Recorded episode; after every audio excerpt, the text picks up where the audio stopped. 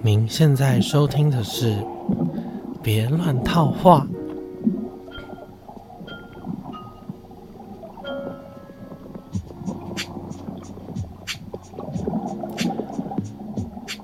Hello，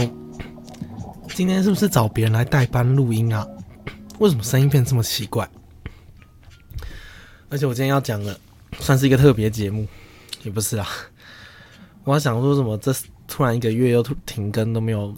上新的节目。我现在的声音是因为大概上个礼拜开始，我现在可能有点感冒，然后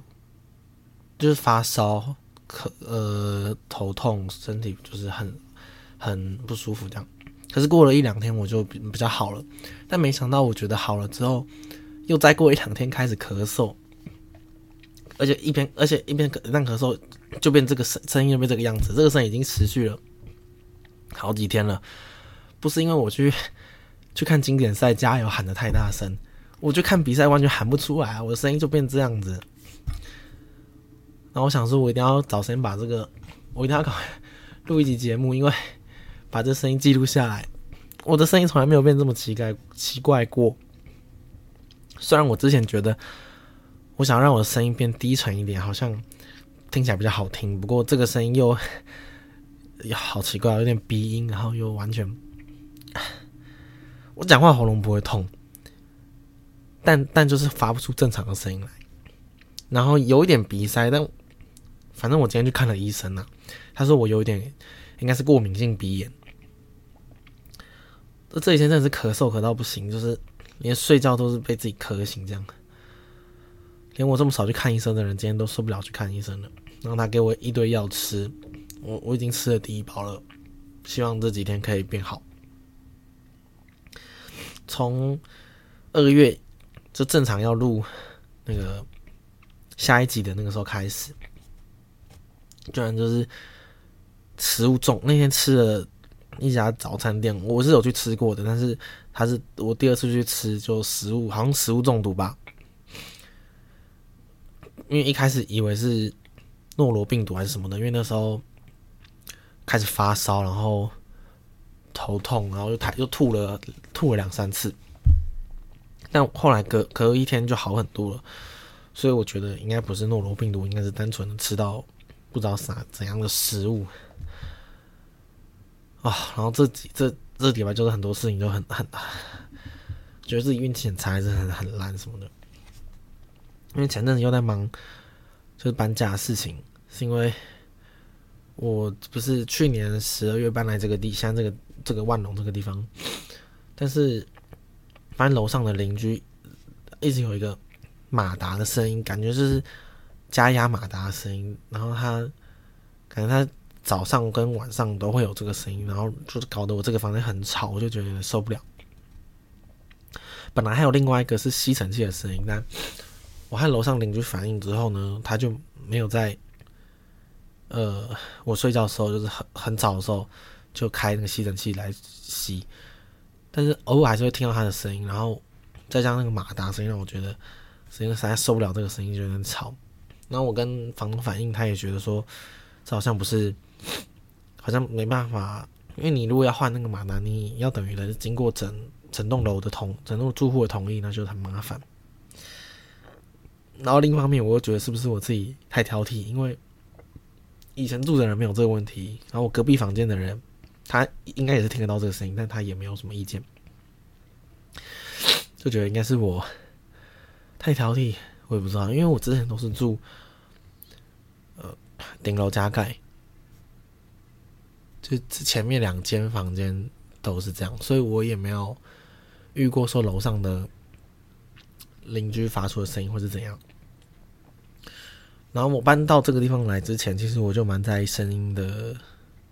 的的，我就蛮在意环境的声音嘛。因为我前一个地方就是搬来一个中年的室友，他除了抽烟，然后他的作息什么的声音会吵到我，所以其实我对这个点，其实在搬来这的时候就有特别注意。那这个地方的环境跟四边其实都水泥隔间嘛，没什么太大问题。但我们就没有想到，原来楼上也是需要在照顾的，就在意的一个地方。好，所以反正我就又花了很多时间，在前几个礼拜又花了很多时间去看房子，找租屋的地方。这一次至少看了快二二十几间房间吧，就是因为我就觉得自己要求提高了嘛，所以标我虽然预算也拉高了，但是预算拉高等于是其实你看能看的东西也变多了，花了蛮多很多时间，觉得哦好想再找房子哦，然后有的没的，然后什么车身啊、环境啊、跟交通、跟我去上班，然后我还要考虑到说。我爸妈搬到淡水之后，我去淡水也不能说太不太不方便，反正啊，总之就头很痛。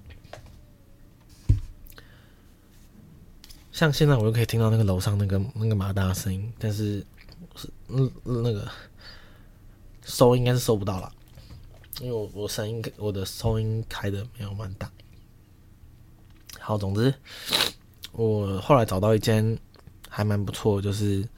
算是独立套房吧，嗯，算是蛮安静的地方，但离捷运站就不能说太近，然后也不会隔着一个墙就有隔壁的室友什么，所以也比较有不会影响。虽然房间是比较贵一点啊，但还有什么办法？我就是还是得得得多花一点钱的住这个东西放上面，毕竟是在台北市，好像。这东西越来越贵，唉，这边还有一些一些小的比较鸟的事情。那那个那一天上个月的时候，就是骑机车骑到一半，突然好像什么东西卡到我轮子里的感觉，我车子整个不能动。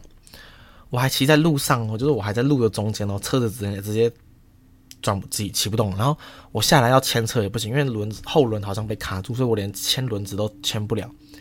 我就有点半用抬的，赶快抬到路边。那时候还有车子从旁边这样经过，就哇，我差点就死在路上。万一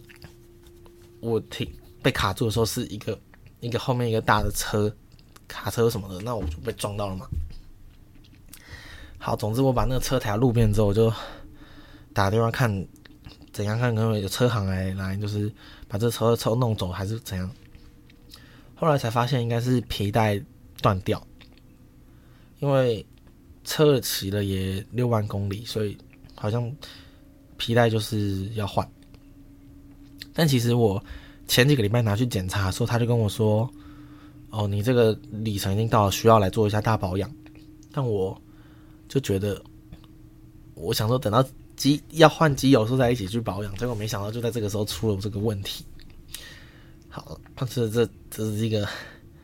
哎，那时候我还赶着要去看牙医，然后总之就直接爆掉，看真是太扯了，从来没有遇过，从来没有遇过机车在路上皮带断掉的这个事情。然后还有去我的机车手套，在这短短的一个月之内不见两次，一次是我去看房看房子的时候，停个车去看一下，回来大概半个小时内，那个我的机车手套就不见了。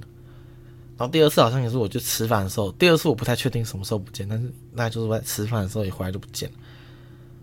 想想台北台北人这么缺机车手套是不是？